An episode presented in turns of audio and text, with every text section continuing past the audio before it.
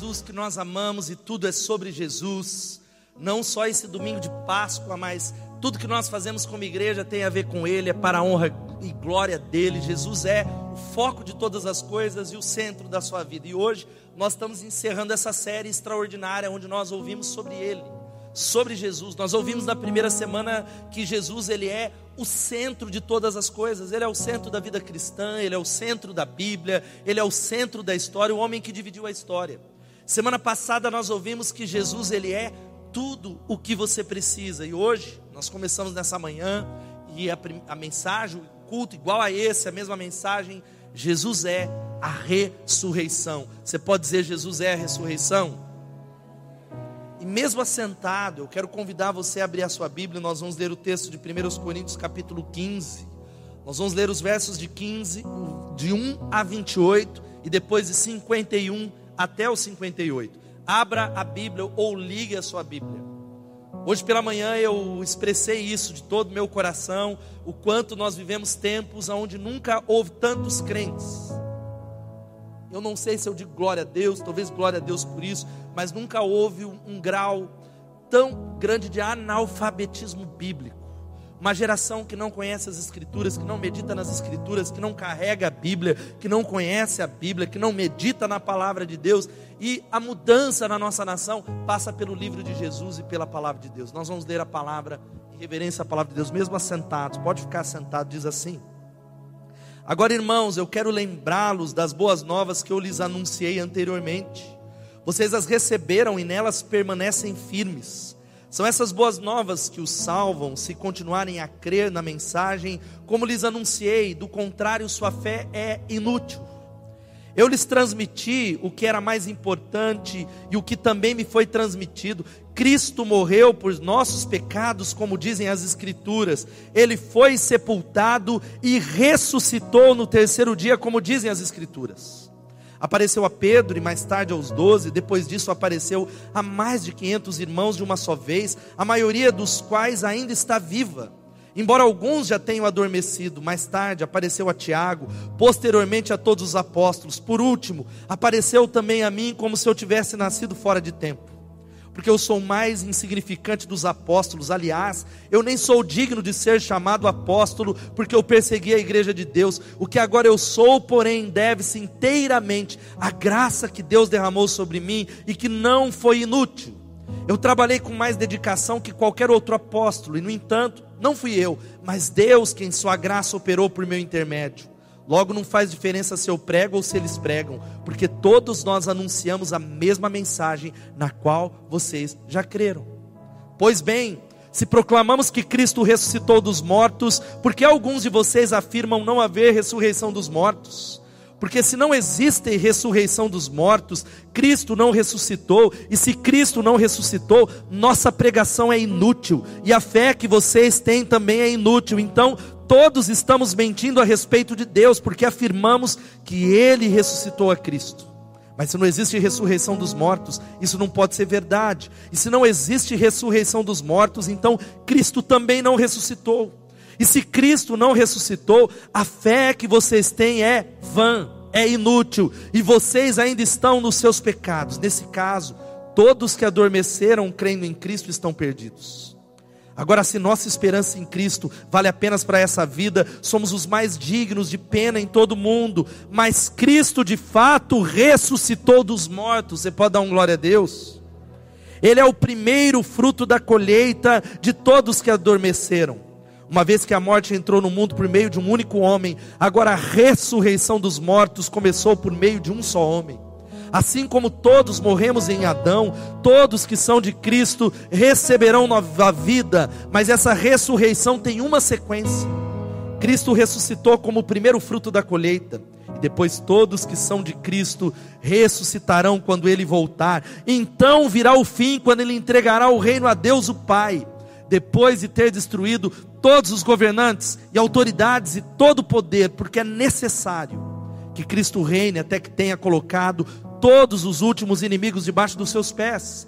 E o último inimigo a ser destruído é a morte, porque as Escrituras dizem: Deus pôs todas as coisas sob a autoridade dele. Claro que quando se diz que todas as coisas estão sob a autoridade dele, isso não inclui aquele que conferiu essa autoridade a Cristo. Então, quando todas as coisas estiverem sob a autoridade do Filho, ele se colocará sob a autoridade de Deus, para que Deus, que deu ao seu Filho autoridade sobre todas as coisas, seja absolutamente supremo sobre todas as coisas, em toda a parte. Versículo 51 a 58 diz assim. Mas eu lhes revelarei um segredo maravilhoso: nem todos dormiremos, mas todos seremos transformados. Acontecerá num instante, num piscar de olhos, ao som da última trombeta, porque quando a última trombeta soar, aqueles que morreram ressuscitarão a fim de viver para sempre e nós, os que estivermos vivos, também seremos transformados, porque o nosso corpo mortal precisa ser transformado em corpo imortal. Então, quando o nosso corpo mortal tiver sido transformado em corpo imortal, se cumprirá a passagem das Escrituras que diz. Preste atenção, meu irmão. A morte foi engolida na vitória. Ó morte, onde está a sua vitória? Ó morte, onde está o seu aguilhão? Dá um glória a Deus por isso. O pecado é o aguilhão da morte que nos fere, e a lei é o que torna o pecado mais forte, mas graças a Deus, que nos dá a vitória sobre o nosso pecado e sobre a morte, por meio do nosso Senhor Jesus Cristo. Portanto, meus amados irmãos, sejam fortes e firmes, trabalhem sempre para o Senhor com entusiasmo, porque vocês sabem que nada do que fazem para o Senhor é em vão que Deus abençoe a sua palavra. Peça a Ele para falar com você. Senhor Jesus, dono da igreja, dono da igreja, dono da vida, dono da terra, dono da história. Nós nos curvamos como fizemos nessa manhã diante do Jesus que ressuscitou e vive para sempre diante do Jesus que voltará e todo olho verá, e eu clamo que, como nessa manhã, o poder da ressurreição, o poder da tua palavra, ó Pai, que ela não volte vazia, ó Pai, restaura o teu povo, os que estão aqui e os que estão em casa, os que estão ouvindo essa mensagem durante a semana, os que estão ouvindo essa mensagem agora, os abençoa no nome sobre todo nome, quebra o nosso coração, eu repreendo agora a obra maligna a obra do pássaro, que é o diabo que vem para roubar a semente, que só haja espaço para a palavra do Senhor, que o Senhor separe, que o teu povo separe o que fala eu daquilo que fala o Senhor, em nome de Jesus, amém e amém. Amém. Nós vivemos os tempos mais extraordinários da história. Tempos onde há uma aceleração da economia, onde há uma aceleração e um encurtamento das distâncias. Hoje você pode falar com uma pessoa que está do outro lado do mundo, isso era impossível um tempo atrás. Nunca houve um tempo de tanta prosperidade. A pobreza ainda existe, mas há fartura, há prosperidade, a expectativa de vida está aumentando, os homens estão vivendo mais. Mas nunca houve um tempo de tanta desesperança.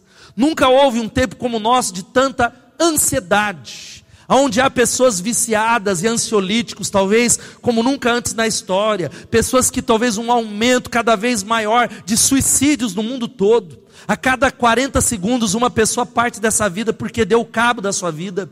Pessoas estão sem esperança, mesmo no meio de tanta, talvez, declaração de que o mundo está melhorando, ainda há um vazio no coração humano tão grande ainda há uma dificuldade, os homens não conseguem encontrar na prosperidade, no dinheiro, nas coisas, e nós precisamos guardar mais do que nunca de que a maior notícia que a humanidade recebeu, a maior notícia da história, veio do túmulo de Jesus que está vazio. Você pode dar um glória a Deus? Uma sexta-feira que começa com um funeral, mas o domingo da Páscoa se inicia com uma grande festa ao qual Jesus ele matou a morte a morte morreu, a tumba de Jesus está vazia, porque ele não está lá, ele está vivo e ele ressuscitou. Isso é uma realidade que precisa mexer conosco. Essa é uma realidade histórica, essa é uma realidade declarada, essa é a realidade que nos faz dominicalmente nos reunirmos dizendo: Jesus é a ressurreição e a vida, Ele está vivo, louvado seja o nome de Jesus. E essa é uma realidade que nós precisamos trazer para nós, e se ela é verdade, se Cristo ressuscitou, quantos creem que Ele ressuscitou? A sua vida não pode ser a mesma. a sua vida, o seu casamento, a maneira com que você lida com finanças, com a palavra de Deus, na criação dos filhos. E nós cremos que Jesus ele saiu da tumba, ele matou a morte para inaugurar um novo reino, para transformar pessoas. Ele é a primícia dos frutos. Ele é o primeiro, a nova criação, onde ele falou: Eu estou inaugurando o meu reino, onde eu estou fazendo novos homens, novas mulheres, novos casamentos, uma nova maneira de se relacionar, por causa do poder da sua ressurreição. Quantos estão entendendo isso? Agora, talvez não há uma outra doutrina tão atacada, tão atacada quanto a doutrina da ressurreição, porque ela é atacada, porque se ela não é verdadeira, a igreja cai. A vida cristã, a igreja cristã, ela está de pé, ela cai de acordo com a doutrina da ressurreição. De acordo com essa verdade, existem uma série de coisas de pessoas dizendo Jesus não ressuscitou. Isso desde aquela, há dois mil anos atrás, pessoas tentam dizer que a ressurreição não aconteceu. Existem muitas teorias. Primeira teoria do desmaio, algumas pessoas dizem assim: não, Jesus não morreu, ele só desmaiou na cruz. Ele foi colocado na tumba, e quem já viu fotos ou foi para Jerusalém, sabe que os mortos não eram enterrados como os nossos mortos, não eram numa num caixão.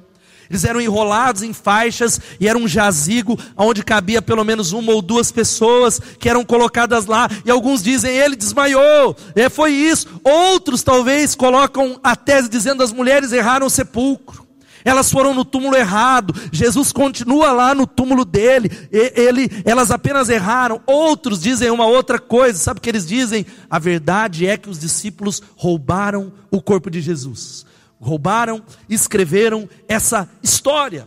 Mas eu quero dizer para você que todas essas evidências e todas essas falas, elas são desmontadas por causa de uma série de coisas. E esse texto, ele é escrito exatamente para refutar isso. Paulo olha para a igreja de Corinto e ele diz o seguinte: porque havia pessoas que não criam na ressurreição do corpo. Haviam pessoas numa igreja cristã, numa igreja como a nossa, uma igreja de gente que fala no Espírito, gente que fala em línguas, gente que tem dons, mas diziam: Ó, Deus não ressuscitou porque o corpo não é importante. O que importa é a alma. É a alma. Quantos podem dar um glória a Deus? Misericórdia. Porque não é a alma, porque é aquela frase: corpo sem alma é defunto. E alma sem corpo é fantasma. Você pode repetir comigo e dizer assim: ó, corpo sem alma é defunto. E alma sem corpo é fantasma. E aí Paulo ele começa a dizer algo para aquela igreja e vale para nós, é o que eu quero transmitir nessa manhã. Ele olha, ele diz: "Irmãos, eu quero lembrar-lhes o evangelho que eu lhes preguei, o qual vocês receberam e no qual estão firmes, por meio deste evangelho vocês são salvos." Ele começa a dizer para aquela igreja: dá uma olhada ao seu redor, a quantidade enorme de pessoas, de homens, de mulheres, que tem um antes e depois, pessoas que estavam escravizadas na escuridão, nos seus vícios, na dificuldade, nas drogas, e foram livres e salvos pela mensagem de Jesus, de um Jesus que vive. Quem pode dizer amém? Não há mudança, porque Paulo vai dizendo que se Jesus não ressuscitou, é vã a nossa pregação, nós estamos nos nossos pecados, e Paulo está dizendo: olha, a primeira evidência é que é por meio deste evangelho que vocês são salvos. O evangelho ainda muda pessoas, o evangelho está mudando pessoas para todo sempre, desde o início da história. Pessoas são transformadas e libertas e livres. Quantos foram libertos por essa mensagem? Dão glória a Deus. Ele começa a dizer isso. E ele começa a discorrer e dizendo algo poderoso, porque o que eu primeiramente lhes transmiti foi o que eu recebi, porque o evangelho não é algo que é uma história contada, uma história inventada. O evangelho não é uma história engendrada de uma maneira tão humana que hoje bilhões dão a vida por Jesus, seguem a Jesus, morrem nos países perseguidos. Não, ele diz: Eu recebi, eu recebi essa mensagem. Deus me achou, e ele começa a dizer: Cristo morreu pelos nossos pecados, segundo as Escrituras, e ele foi sepultado e ele ressuscitou ao terceiro dia. Louvado seja o nome do Senhor. Mas ele começa a refutar dizendo outras coisas, que talvez a maior prova da ressurreição de Jesus, sabe qual é? As suas aparições. Ele diz: olha, ele apareceu a Pedro e depois aos doze. Depois disso, ele apareceu a mais de 500 irmãos de uma só vez. Ele diz para aquela igreja o seguinte: a maioria deles ainda vive, procure-os, converse com eles. Esse Jesus está vivo, louvado seja o nome do Senhor. Jesus está vivo. Você pode dizer: Jesus está vivo? E todas essas teses são desmontadas com uma série de coisas. Não é possível o corpo de Jesus ter sido roubado por, por, uma série de razões, porque Pedro, quando ele prega o primeiro sermão, cheio do Espírito Santo, ele começa a condenar as autoridades judaicas, dizendo: vocês o mataram, vocês mataram o Rei da Glória, vocês mataram, mas ele ressuscitou. Como é que eles poderiam desmontar a fé cristã? Ir lá, pegar o corpo de Jesus, expor e mostrar o corpo de Jesus e falar: está aqui, e a fé cristã teria ruído. Por que, que não fizeram isso? Porque Jesus não estava lá, louvado seja o nome de Jesus. Se você vai ao túmulo de qualquer uma das, das, grandes personalidades religiosas, no túmulo de Buda, no túmulo de Maomé, de Confúcio, de qualquer personalidade humana, ele está lá, mas a tumba de Jesus está vazia porque ele ressuscitou. Uma outra realidade que é uma evidência da ressurreição, uma evidência psicológica. Os discípulos fugiram na crucificação, você sabe disso. Os discípulos correram, se esconderam, negaram a Jesus. Como é que depois de um tempo e pouco tempo eles arrumariam coragem para roubar o corpo? Dois dias depois, como é que esses discípulos se levantaram e deram a vida com coragem, mudando o mundo todo com essa mensagem, sendo crucificado? Por uma razão, porque Jesus ressuscitou. Louvado seja o nome do Senhor. Sabe uma outra razão porque que a ressurreição é uma evidência? É que Jesus ele apareceu primeiro para as mulheres. Louvado seja Deus. E como eu falei hoje de manhã, correndo o risco do machismo, né? A gente brinca dizendo que por que, que Jesus apareceu primeiro para as mulheres? Você sabe, Muriel? Porque se parecesse para os homens ninguém saberia a mensagem até hoje. Mas ele procurou as mulheres para se espalhar. A gente está brincando com isso, mas sabe por que, que ele apareceu para as mulheres? Primeiro por valorizar as mulheres, mas tem um fato importante que naquela época o testemunho de uma mulher não era aceito num tribunal, você sabia disso? O testemunho de mulheres era relegado, elas não podiam dar testemunho. E se essa história é uma história mentirosa, pense comigo, eles não iriam colocar na Bíblia.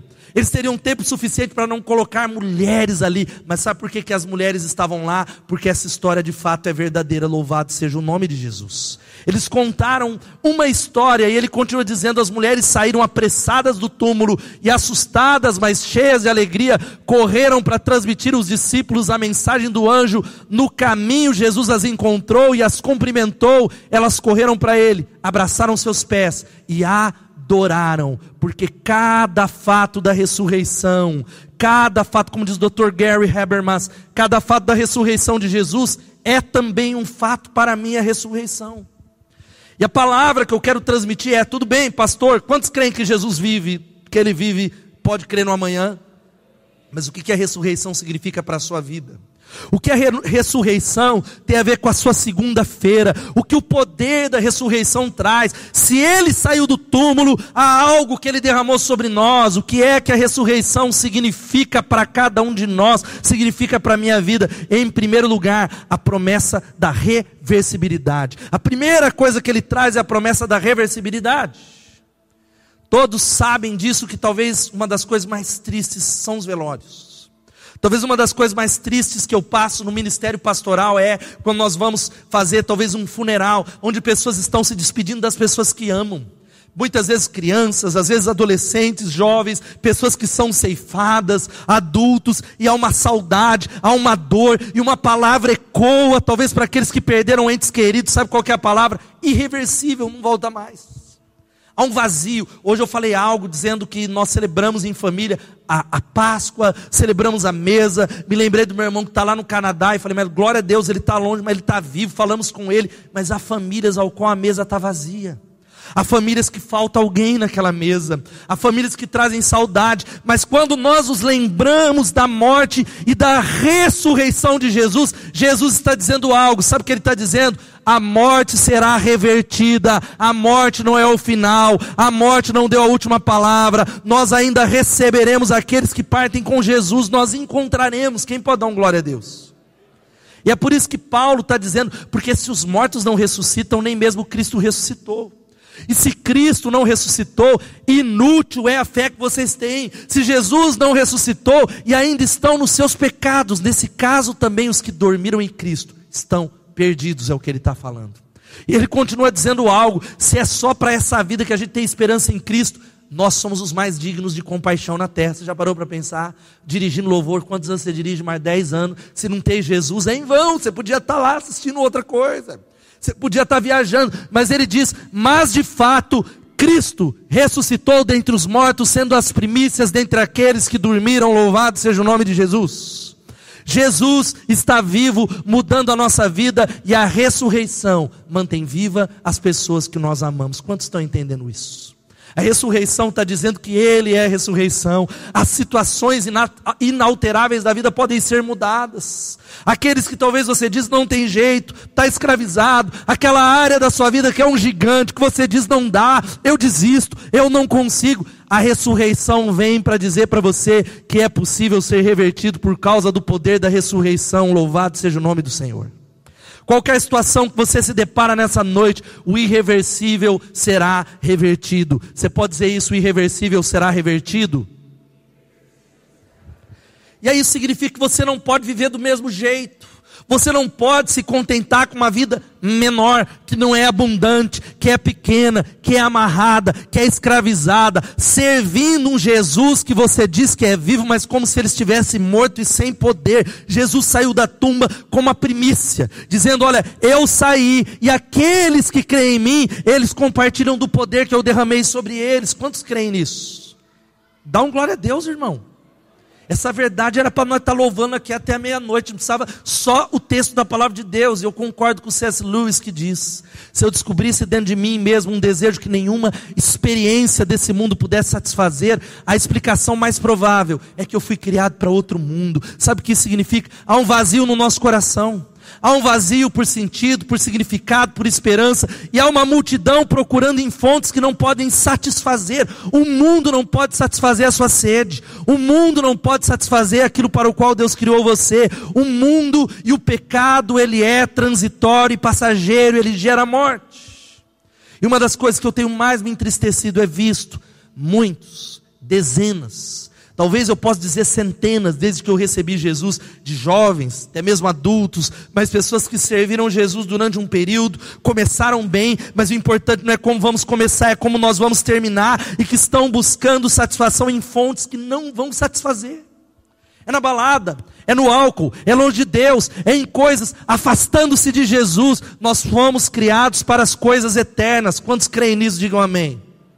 E a primeira coisa da ressurreição é: aquilo que parece que é irreversível na sua vida, por causa dele, pode ser revertido no nome de Jesus. Você crê nisso? Ei, minha irmã, o seu corpo talvez padecendo por uma enfermidade, a ressurreição traz uma esperança. O seu marido, que talvez você ora há 25 anos, Jesus pode salvá-lo. O seu filho que está preso nas drogas, a pessoa mais difícil que a gente diz, esse não tem jeito, por causa da ressurreição, há uma promessa de reversibilidade. As situações inalteráveis podem ser alteradas por causa do poder dele. Louvado seja o nome de Jesus. Esse texto, nós não lemos ele inteiro, mas o texto está falando que Jesus vai voltar e nós receberemos um novo corpo. Quantos podem dizer amém? A gente fica feliz. Não vai ter academia, vai perder a profissão lá, Muriel. Porque nós vamos receber um corpo, e o corpo que talvez. Quantos estão envelhecendo aqui um pouco? Levanta a mão. Eu estou envelhecendo, eu, tô, eu me sinto muito bem. Mas eu falei para Elô, eu falei, oh, eu preciso do dentista. Aí eu descobri, eu também estou com problema na vista. Também tô, eu falei, meu Deus, é problema na vista, é no olho, é aquilo, e o corpo vai se deteriorando. Mas a Bíblia diz que quando ele voltar, o corpo mortal será revestido de imortalidade. Aleluia! Amém? Acabou o problema de gordurinha. Acabou o problema de ruga. Jesus vai transformar. Aqueles que talvez sofrem de alguma deficiência receberão um novo corpo transformado no céu. Porque aquilo que é irreversível será revertido por causa da ressurreição de Jesus. Eu me lembro de Johnny Erickson Tada. Johnny era uma jovem, hoje uma, uma, uma mulher, quando ela era uma jovem de 18 anos, num domingo à tarde, uma cristã, ela vai dar um mergulho e ela bate essa parte do corpo e ela fica tetraplégica com 18 anos de idade. Ela pensa em suicídio, ela, ela, ela, não consegue encontrar um sentido, mas Jesus vai trabalhando na vida dela como discípulo, e hoje ela tem sido usada numa cadeira de roda, pintando com a boca, ela só mexe a cabeça, levando o testemunho de Jesus, uma mulher poderosamente usada por Deus.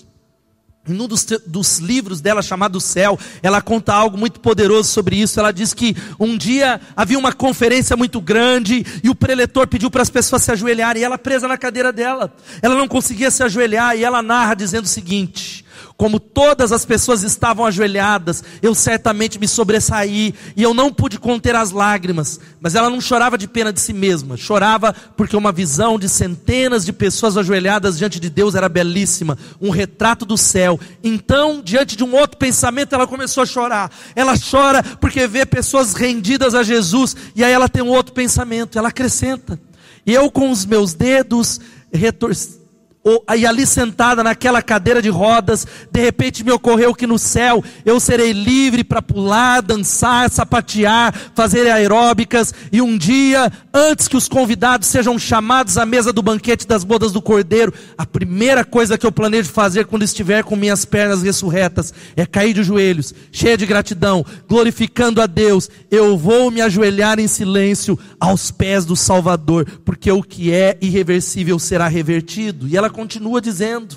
E ela acrescenta: E eu com os meus dedos retorcidos e murchos, meus músculos atrofiados, meus joelhos deformados, sem sentir nada dos ombros para baixo, terei um novo corpo, leve, glorioso, revestido em retidão, poderoso e deslumbrante. Consegue imaginar a esperança que a ressurreição dá a alguém como eu, vítima de má lesão medular? Porque Jesus vai reverter as situações inalteráveis da vida. Dá um glória a Deus por isso. Ele enxugará dos olhos toda lágrima. Talvez toda tristeza que você olha para a injustiça do mundo e diz: por quê? Por quê? E por quê? Por que pessoas morrem? Por que há uma guerra? Jesus vai reverter por causa da ressurreição dele. Louvado seja o nome de Jesus. A Bíblia diz: lê comigo esse texto, vamos ler todos juntos? Ele enxugará dos seus olhos toda lágrima, não haverá mais morte, nem tristeza, nem choro, nem dor, porque a antiga ordem já passou. Aplaudo o Senhor por essa palavra. Sabe qual é a segunda coisa que a ressurreição traz para mim e para você? A libertação do temor da culpa e da vergonha. A libertação do temor, da culpa e da vergonha, porque talvez é uma marca humana que está no nosso coração culpa, culpa, culpa e culpa. Culpa daquilo que nós fizemos no passado, culpa daquilo que nós fizemos hoje, culpa dos nossos pecados, culpa verdadeira, muitas vezes culpa que não é verdadeira, um peso, um débito com Deus, e muitas vezes uma cultura de vergonha que a gente não entende. Quantos têm filhos pequenos aqui até nove anos? Muitas vezes você cria o seu filho num lar saudável, mas não entende porque muitas vezes seu filho, sua filha, ela se fecha ela não se abre, é machucada por causa do pecado que está lá no Éden. E a Bíblia vai dizendo que por causa da ressurreição dele, seremos livres da culpa e da vergonha. Louvado seja o nome de Jesus. Meu irmão, você não precisa mais se esconder. Talvez uma das primeiras consequências do pecado, a primeira no Éden, é que o primeiro homem e a primeira mulher, eles olham e eles veem que eles estão nus. Vergonha eles costuram e eles se escondem de Deus, se escondem uns dos outros, e é isso que nós fazemos na vida. Nós usamos máscaras, nós não se abrimos, nós temos dificuldade de sermos julgados, envergonhados. A gente tem medo. Nós passamos pela vida completamente com isso. E olha só o que diz 1 Coríntios 15, 3. Porque o que eu primeiramente lhes transmiti foi o que eu recebi. Cristo morreu pelos nossos pecados e hoje nós somos livres. Louvado seja o nome do Senhor. É o amor e o perdão de Deus. Sabe o que a Bíblia está dizendo? A ressurreição. Jesus ele, ele pega a escrita de dívida, porque o diabo é igual o tropa de elite. Quem assistiu tropa de elite? Tem uma voz lá, pede para sair, lembra? Pede para sair. O diabo faz isso com você todo dia de manhã.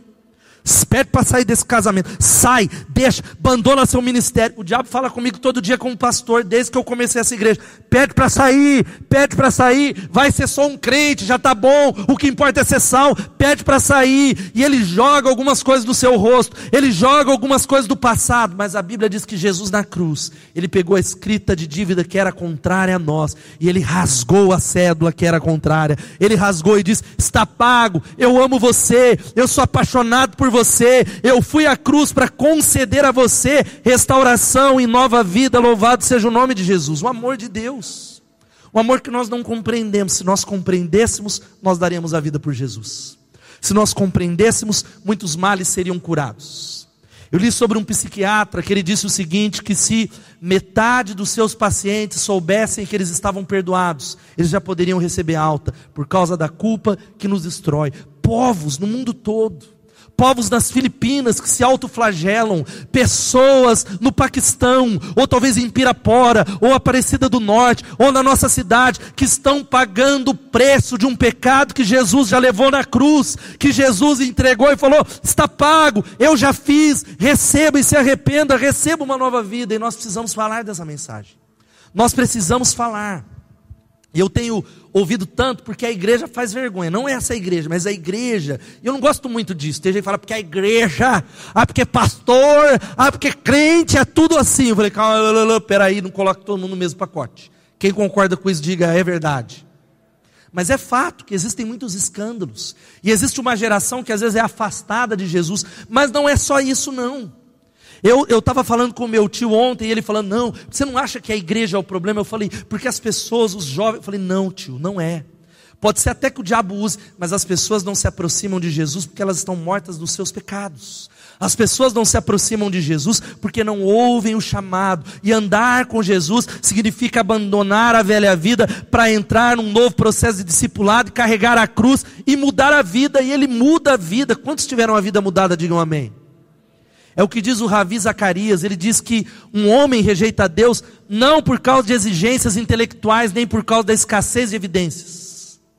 E eu postei ontem no meu Instagram uma série de livros sobre Jesus, indico para você, mais que um carpinteiro, o seu amigo da universidade, o seu amigo ateu, o seu amigo cético, se ele ler aquele livro e ele for alguém honesto intelectualmente falando, não é possível ele ler aquelas provas e dizer que a fé cristã é mentirosa. Não é possível ele ler aquelas provas sem admitir a fé cristã é verdadeira, se ele for honesto. Mas o problema não é intelectual. Ele continua dizendo: um homem rejeita Deus por causa de uma resistência moral que recusa admitir a sua necessidade de Deus. Nós precisamos. Sabe como é que a gente entra e chega a Jesus de joelhos, humilhados, dizendo: salva-me. Uma terceira coisa, sabe qual que é a terceira coisa? É essa: Ele nos liberta das outras autoridades que nos escravizam. Ei, meu irmão, existem autoridades que seguram o mundo, existem autoridades que seguram você, a sua vida, e por isso você não vive a vida abundante de Deus.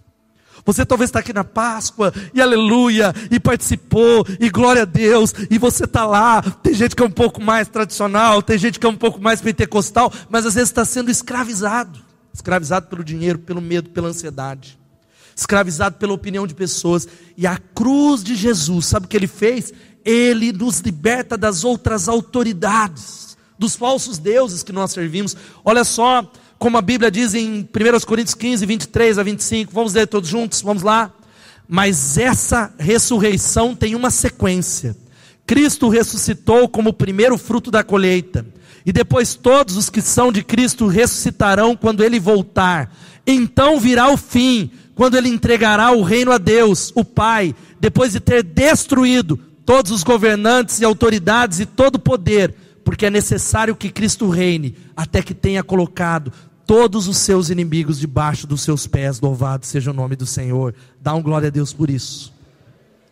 Jesus sabe o que está dizendo? Que até que a gente entre no reino, até que a gente nasça no reino, pela graça de Deus, todos nós, todos vivemos num reino de falsos deuses. Falsos deuses que nós recorremos para buscar algumas coisas, sabe o que? Significado, segurança, identidade, sentido.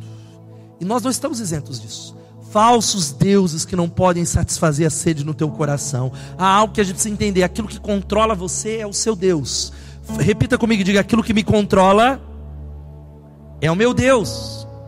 Se você é controlado por Jesus, Ele é o seu dono, Ele é o seu Senhor, e você receberá e viverá os reflexos do poder da ressurreição em todas as áreas. Dá um aleluia. Agora, talvez você diz que segue a Jesus, talvez seja um discípulo, mas está sendo controlado por outros deuses. Veja só, Aquele que busca poder é controlado pelo poder. Aquele que busca aceitação é controlado por pessoas a quem deseja agradar. E eu vejo toda hora gente que vive em função do que os outros pensam. É uma crítica, coloca ele no fundo do poço. É uma palavra, o marido fala uma palavra atravessada, a mulher vai para depressão. A cunhada falou uma coisa, você já fica chateado. O irmão passou e não cumprimentou, e você vive para agradar. Sabe por quê? Agradar pessoas se torna um Deus para você, um falso Deus. As redes sociais, você constantemente vê gente dando indireta para você. É me deu indireta lá, porque eu sei, pastor, que deram indireta em mim, porque você quer agradar pessoas. Eu quero dizer para você que não importa o que as pessoas pensam sobre você, você é aquilo que Deus diz sobre você, é a única opinião que importa. Dá um glória a Deus. Agora a gente vai para o outro extremo. Um extremo é depender da, de validar as pessoas. O outro, que talvez não é o bíblico, é eu tô nem aí para ninguém. Maldito homem que confia no homem, pastor. É por isso que eu não confio em ninguém. Eu tô com a Evinha, eu tô com o um pé atrás. Eu tô com a minha mulher, eu tô com o um pé atrás. Eu tô ali com o um pastor, eu não confio em ninguém. Ferido e machucado controlado por um falso Deus, onde o amor não pode chegar. Sabe que a gente precisa entender que esse Jesus ele veio para trazer um reino invertido. Diga comigo, reino invertido. O reino de Deus, olha aqui para mim, é invertido. Quantos assistiram aquela série lá, Stranger Things, que tinha um mundo invertido? Quem assistiu essa série aí? Algum aí de terror, pastor do diabo, o, reino, o, o mundo invertido. O reino de Deus é o verdadeiro mundo invertido. Esse Jesus, ele é alguém que veio para servir e não para ser servido. Ele se dizia rei, mas sabe qual é a coroa que ele usou? Uma coroa de espinhos. Ele não sentou no trono, mas ele foi colocado numa cruz. Os judeus esperavam que ele iria inaugurar um reino, um reino que iria destronar o império romano, mas ele parecia com uma aparente fraqueza. Ele lava os pés dos discípulos, o reino invertido. Quantos estão entendendo? É um reino que tem uma opção pelos pobres e pelos marginalizados e não pelos poderosos, não pelos sábios desse mundo. Este é o reino de Deus, é o reino ao qual nós entramos, sabe como? Ajoelhados, reconhecendo a nossa necessidade, o contrário da cultura desse mundo. Por isso tome cuidado, a voz do povo não é a voz de Deus. Há muita gente entendendo, falando, não, porque todo mundo está falando lá, toma cuidado, porque o reino de Deus é o reino invertido, mas é o reino onde Deus muda tudo. O mundo está falando para você que se você for atrás de algumas coisas, você será feliz, e às vezes até você consegue, mas é transformado em maldição. Agora o reino de Deus diz que se você perder a sua vida, você vai achar e será abençoado quando você toma a sua cruz. Quantos estão entendendo? Diga amém. Somos controlados pelo Senhor da nossa vida. Quarta coisa, a banda vai chegar já aqui. A quarta realidade que a ressurreição traz para nós, sabe qual é? Ela nos assegura que Cristo voltará. Aleluia. Toda história de herói tem termina dizendo o dia e a data que ele morreu. E fulano de tal morreu. Até o Homem de Ferro morreu, gente. Tony Stark morreu. E vai morrer, todos eles aí, vai morrer. O Homem-Aranha vai morrer. Não fala isso, pastor Tom Holland é tão legal, vai morrer. Toda história. A única história que não termina com está morto é a história de Jesus, que a Bíblia diz que ele venceu a morte, ele ressuscitou, mas não para por aí. A Bíblia continua dizendo que a história de Jesus, a história dele vem com um ex que ele vem, ele voltará. Eis que ele vem. Olha só o que 1 Coríntios 15, 51 e 53 diz para nós. Que palavra maravilhosa. Mas eu lhes revelarei um segredo maravilhoso. Nem todos dormiremos ou morreremos, mas seremos transformados e acontecerá num instante. Veja só o que a Bíblia continua dizendo. Num piscar de olhos, ao som da última trombeta, e quando a última trombeta soar, aqueles que morreram ressuscitarão a fim de viver para sempre. Dá um glória a Deus. A Bíblia diz que nós que estivermos vivos também seremos transformados. Sabe o que a Bíblia está falando? Você já parou? Eu não consegui combinar com multimídia. Você já parou para pensar como vai ser a última trombeta? Na hora que soar aquela trombeta, o que soar aquela trombeta, muita gente vai pôr a mão na cabeça. Já era. Não entreguei a vida a Jesus já era, é verdade. O mundo todo ouvirá, e nós que estivermos vivos, se for na nossa geração, seremos arrebatados, transformados, restaurados. Aqueles que estão mortos serão ressuscitados. Dá um glória a Deus para isso. A Bíblia diz que eis que ele vem com as nuvens e todo olho verá ele. Louvado seja Deus. Eu falei hoje pela manhã, quem mora no Santa Rosa? Uns dois, três meses atrás, teve um avião que sobrevoou Santa Rosa. Quem lembra disso? Povo ficou tudo com medo, mandaram para mim, pastor, tem um avião, um avião sobrevoando, eu não sei se é um OVNI, o que que é, um pequeno aviãozinho, um avião que estava desabastecendo lá para acabar a gasolina. Mas você já parou para pensar que quando o rei voltar, não é só o Santa Rosa que vai ver, o mundo todo verá ele voltando nas nuvens com grande poder e glória. O mundo, todas as nações, todas as nações da terra, e o texto diz: "E todos os povos da terra se lamentarão por causa dele". Porque os governantes, as pessoas que estão longe de Deus se lamentarão porque não entregaram a vida a Jesus. E a Bíblia continua dizendo algo tão poderoso que eu queria que você guardasse no seu coração. A Bíblia diz que, olha, toda língua confessará, e todo joelho se, do, todo joelho se dobrará, e toda língua dos que estão nos céus, na terra e debaixo da terra confessarão que Jesus Cristo é o Senhor. Amém. Sabe o que isso está dizendo? Que naquele dia, quando ele voltar e aparecerá no céu o sinal do Filho do Homem, eu fico pensando que quando aparecer esse sinal, se eu estiver vivo, que pode ser que seja daqui a alguns anos, aí eu vou ser daqueles que ressuscitarão. Sabe o que vai acontecer? O sinal, todas as nações da terra se lamentarão e verão o Filho do Homem vindo nas nuvens com poder e glória. Mas o texto, continuando, que diz que os que se dobrarão dos que estão nos céus, na terra e debaixo da terra, sabe o que significa? Naquele dia, até Satanás e os seus demônios estarão de joelho dizendo: Jesus Cristo é o Senhor, Jesus Cristo é o Senhor, Jesus Cristo é o Senhor. Mas não dará tempo para alguns. Aqueles que não creem em Jesus se dobrarão, mas não dará tempo para alguns, porque eles se lamentarão. E eu quero ler um texto com você, e eu quero que você leve tão a sério, dizendo: Maranata, ora vem Senhor Jesus. A Bíblia vai dizendo em Mateus capítulo 24 algo: o céu e a terra desaparecerão, mas as minhas palavras jamais desaparecerão. Contudo, ninguém sabe o dia nem a hora em que essas coisas acontecerão, nem mesmo os anjos no céu, nem o filho, somente o Pai sabe. Quando o filho do homem voltar, presta atenção, será como no, tempo de Noé. Nos dias antes do dilúvio, o povo seguia sua rotina de banquetes, festas e casamentos, até o dia em que Noé entrou na arca e não perceberam. Sabe o que significa, meu irmão? Que Jesus vai voltar num dia como hoje. Enquanto a gente está indo trabalhar, enquanto a gente está vindo para o ensaio do louvor, enquanto a gente está indo para as baladas, para as festas, e o texto continua dizendo o seguinte: olha, não perceberam o que estava para acontecer até que veio o dilúvio e levou todos. Assim será na vinda do filho do homem. Dois homens estarão trabalhando juntos no campo, um será levado e outro deixado. Duas mulheres estarão moendo cereal no moinho, uma será levada e a outra será deixada. Portanto, vigiem, porque vocês não sabem a hora em que o seu Senhor voltará. É triste dizer, mas vai estar acontecendo isso. Um casal deitado, a mulher vai subir, o marido vai ficar. O marido vai subir, a mulher vai ficar. O louvor, nós vamos estar tocando, o pastor vai subir e o louvor vai ficar. O povo da baia está ali, vai ficar, só o Edson vai subir. Vai estar o povo na célula se Jesus voltar. Subiu o povo, o líder ficou. Vai ter igreja que o pastor está pregando, o povo subiu e ele ficou. E vai ter várias. A gente está brincando com algo sério. Mas é tempo da gente acreditar que esse Jesus vai voltar. E a última coisa, preste atenção: a ressurreição nos traz a realidade de quem você é. Você é aquilo que Jesus fez. Você é o que Jesus veio inaugurar e trazer um novo reino, tudo novo e do que ele nos chamou a fazer. Louvado seja o nome do Senhor. Sabe que a Bíblia está dizendo? Há poder nessa noite para você receber em rendição. Há poder porque há muitos de nós que estamos vivendo com um Cristo que se diz vivo, mas que está morto.